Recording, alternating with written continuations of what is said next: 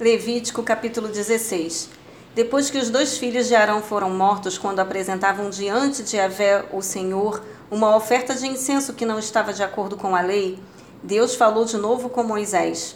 Ele disse: Fala a Arão, teu irmão, que não é a qualquer momento que ele pode entrar no lugar santíssimo, que fica atrás do véu, diante do propiciatório, a tampa da arca que está sobre a arca.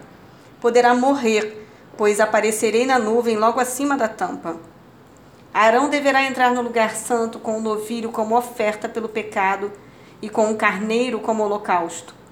Antes de entrar, Arão tomará um banho e vestirá as roupas sacerdotais sagradas, todas confeccionadas em linho, isto é, os calções, a túnica e o cinto. E na cabeça colocará o turbante também feito de linho puro.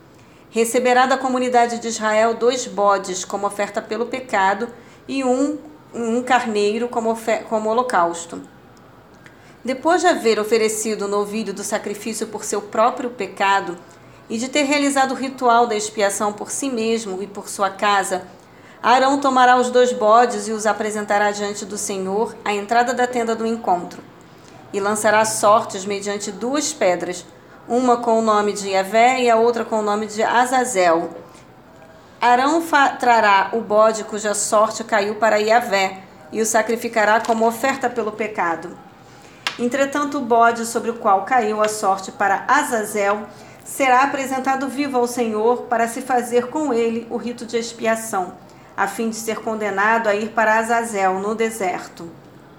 Arão oferecerá um novilho do sacrifício por seu próprio pecado e em seguida realizará o ritual de expiação por si mesmo e por sua casa, e imolará o novilho.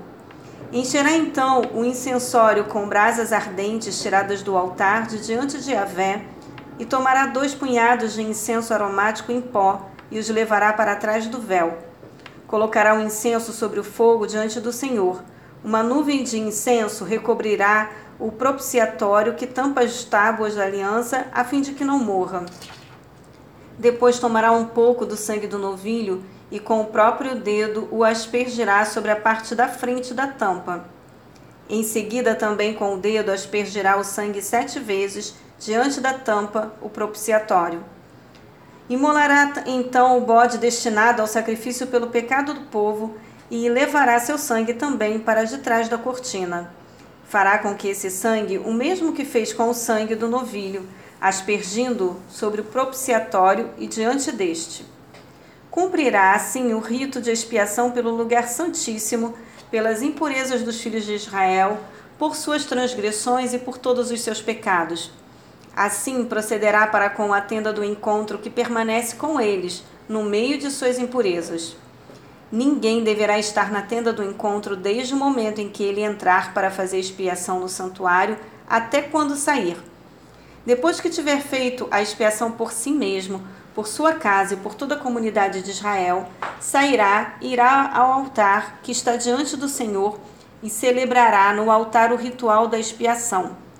Pegará um pouco do sangue do novilho e do sangue do bode e o porá em todas as pontas em forma de chifre moldadas no altar. Com o dedo aspergirá o sangue sete vezes sobre o altar para purificá-lo e santificá-lo das impurezas dos israelitas. Concluída a expiação do lugar santíssimo, da tenda do encontro e do altar, fará aproximar-se o bode ainda vivo.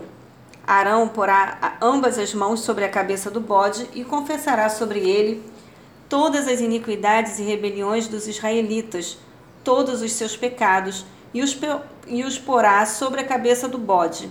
Em seguida, enviará o bode para o deserto, aos cuidados de um homem designado para isso. O bode carregará consigo todas as iniquidades do povo para um lugar solitário, e o homem soltará o bode no deserto. Em seguida, Arão entrará na tenda do encontro, tirará as vestes de linho que vestiu para adentrar o Santo dos Santos e as deixará ali. Ele se banhará com água no lugar sagrado e vestirá suas próprias roupas. Então sairá e sacrificará o holocausto por si mesmo e o holocausto por todo o povo para fazer propiciação por si mesmo e pelo povo. Também queimará sobre o altar a gordura do sacrifício pelo pecado. E aquele que tiver levado o bode a Azazel Deverá lavar suas vestes e banhar o corpo em água, e depois poderá entrar no acampamento. O novilho e o bode oferecidos em sacrifício pelo pecado e cujo sangue foi levado ao santuário para fazer o rito da expiação, serão levados para fora do acampamento e serão queimados com fogo sua pele, sua carne e seus excrementos. Aquele que os queimar deverá lavar as vestes, banhar seu corpo com água e somente depois disso poderá retornar ao acampamento. Eis, portanto, para vós um decreto perpétuo. No décimo dia do sétimo mês, humilhareis vossas almas, jejuareis e não fareis trabalho algum, tanto natural da terra como estrangeiro que habita no meio de vós. Porquanto nesse dia se realizará o rito de expiação por vós, a fim de vos purificar. Ficareis puros de todos os vossos pecados diante de Yahvé. Será para vós Shabá, um momento sabático de descanso total, para constrangimento de vossas almas e para jejum. É, pois, uma lei perpétua. O sacerdote que tiver recebido a unção e a investidura para oficiar em lugar de seu pai, realizará o ritual da expiação. Colocará as roupas de linho puro, as vestes sagradas, fará expiação pelo lugar santíssimo, pela tenda do encontro, pelo altar sagrado, por todos os sacerdotes e por todo o povo da Assembleia. Isso será para vós uma lei perpétua uma vez por ano se celebrará o rito de expiação por todos os pecados dos israelitas. E fez-se tudo conforme Yahvé, o Eterno, havia ordenado expressamente a Moisés.